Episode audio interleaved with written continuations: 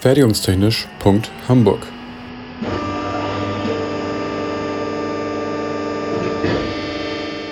Ein Podcast rund um die Produktion.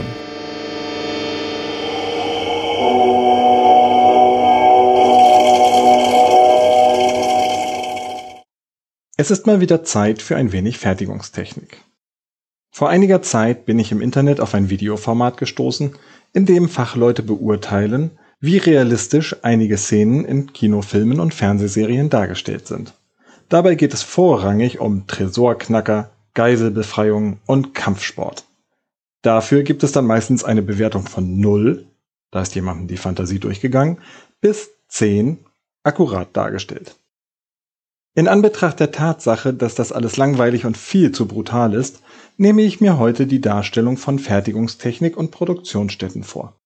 In den Shownotes auf der Homepage dieser Episode gibt es dann die Links zu den Videoschnipseln der betreffenden Szenen.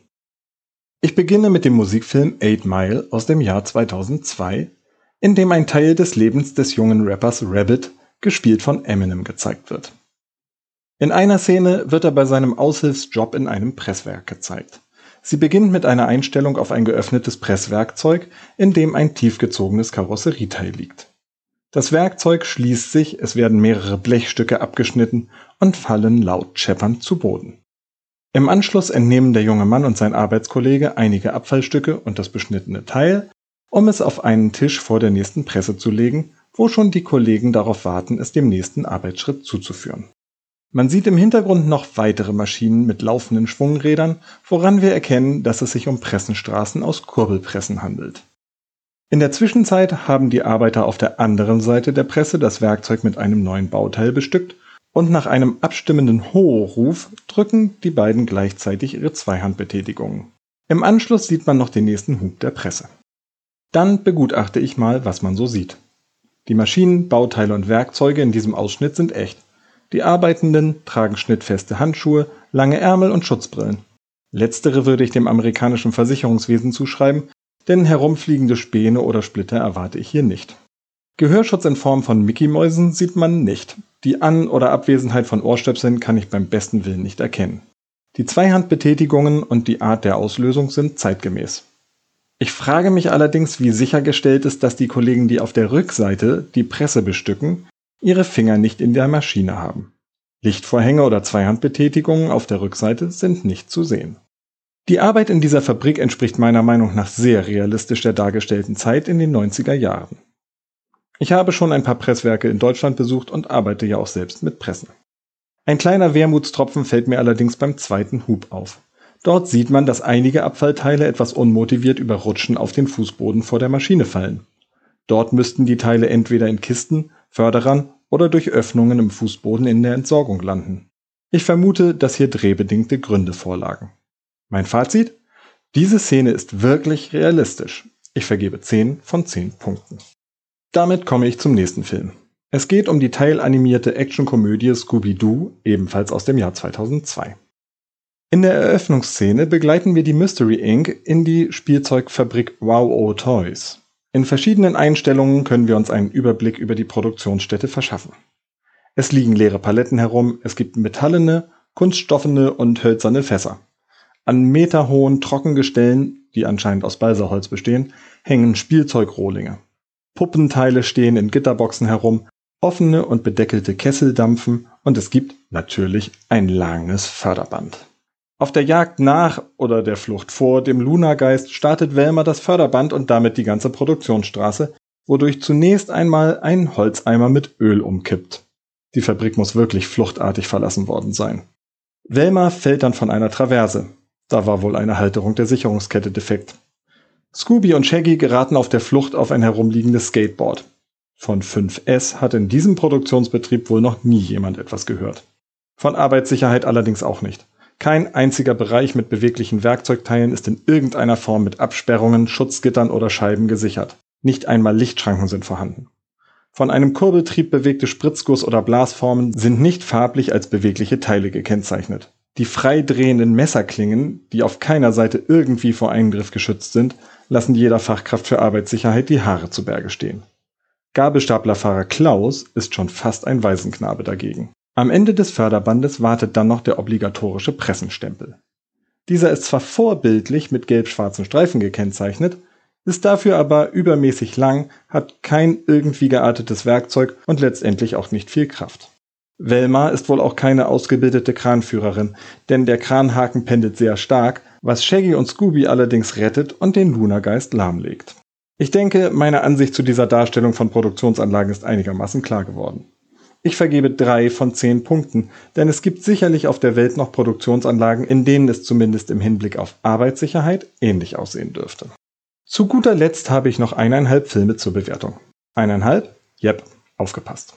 Im Film Ganz oder gar nicht von 1997 planen ein paar arbeitslose Arbeiter aus Sheffield, England, durch einen Strip-Dance-Auftritt einen großen Haufen Geld zu verdienen. Da sie aber leider nicht tanzen können, schauen sie sich als Inspiration den Film Flashdance an. Dave äußert großspurig seine Hoffnung, dass die Hauptdarstellerin besser tanzen als schweißen könne, denn die Gasmischung sei zu fett und enthalte zu viel Acetylen. Kommen wir also zur Eröffnungssequenz von Flashdance aus 1983. Die autodidaktische Tänzerin Alex, gespielt von Jennifer Beals, radelt zu ihrer Arbeit. Sie ist Schweißerin. Man sieht große Maschinen, Rohre und Funken. Bei der ersten Szene, wo Alex beim Schweißen gezeigt wird, sieht man, wie sie recht uninspiriert mit einer Elektrode auf einem Stück Blech herumklopft. Die Funken sprühen. Ich gestehe, dass ich trotz meiner Ausbildung zum Maschinenbaumechaniker das Lichtbogenhandschweißen nicht gemeistert habe. Bei mir dürfte es also ziemlich genau so aussehen, wenn ich versuchen würde, zwei Bleche mit diesem Verfahren zu verbinden. Vielleicht sollte ich doch mal den Schweißkurs bei den KollegInnen vom Institut für Werkstoffkunde und Schweißtechnik belegen. Beim nächsten Schweißer, der gezeigt wird, sieht es schon deutlich professioneller aus. In ihrer zweiten Szene sieht man auch, wie die Elektrode am Blech festbrennt. Das passiert, wenn man nicht aufpasst. Gegen Ende sieht man noch zwei Schweißer in großen Röhren sitzen, um darin zu schweißen. Das ist prinzipiell okay, dass einer der beiden aber in einem Rohr sitzt, das auf dem des anderen ungesichert drauf liegt, ist arbeitssicherheitstechnisch schon wieder arg bedenklich. Ich komme zu meinem Fazit. Die gezeigte Ausrüstung ist echt, die Geräte sind angeschlossen und funktionieren. Die Schweißhelme sind echt und werden korrekt getragen.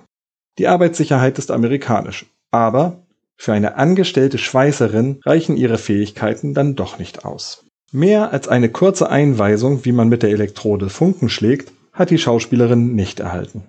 Darum hält sie ihren Kopfspiegel vermutlich auch so verkrampft fest. Ich vergebe für die Eröffnungsszene von Flashdance 7 von 10 Punkten. Doch zurück zu ganz oder gar nicht. Wie ich eben erläutert habe, verwendet Jennifer Beals das Lichtbogen-Handschweißen. Bei diesem Verfahren wird keine Gasmischung aus Sauerstoff und Acetylen verwendet. Die benötigt man beim Autogenschweißen. Das ist etwas ganz anderes. Jetzt ist die Frage, ob das Absicht ist und Dave hier zeigen soll, dass er eigentlich keine Ahnung vom Schweißen hat, oder ob die Texter hier einfach nicht aufgepasst haben. Es sollten verpflichtend ProduktionsingenieurInnen zur Beratung beim Film hinzugezogen werden. Für diese eine Szene in ganz oder gar nicht vergebe ich zwei von zehn Punkten. Irgendjemand hat da keine Ahnung. Vielleicht sollte ich mal jemanden vom IWS bitten, für unseren Podcast eine Episode über das Schweißen aufzunehmen. Wenn euch noch eine coole Fertigungsszene aus Film, Fernsehen oder Streamingdienst einfällt, die dringend mal einen Realitätscheck braucht, dann schreibt es uns unter info@fertigungstechnisch.hamburg. Wenn ihr schon dabei seid, dürft ihr uns gerne auch ein paar Sternchen und Rezensionen bei Spotify oder anderen Podcast-Plattformen dalassen. Und eine Frage zum Schluss. Sitze eigentlich nur ich in Transformers und frage mich, wie in aller Welt man diese Roboter vernünftig zusammenschrauben kann? Und dann scheinen die meisten ja auch noch Unikate zu sein. Fertigungstechnisch.hamburg ist eine Produktion des IPT an der HW Hamburg. Die Inhalte stehen unter der Lizenz Creative Commons Attribution Non-Commercial 4.0 International.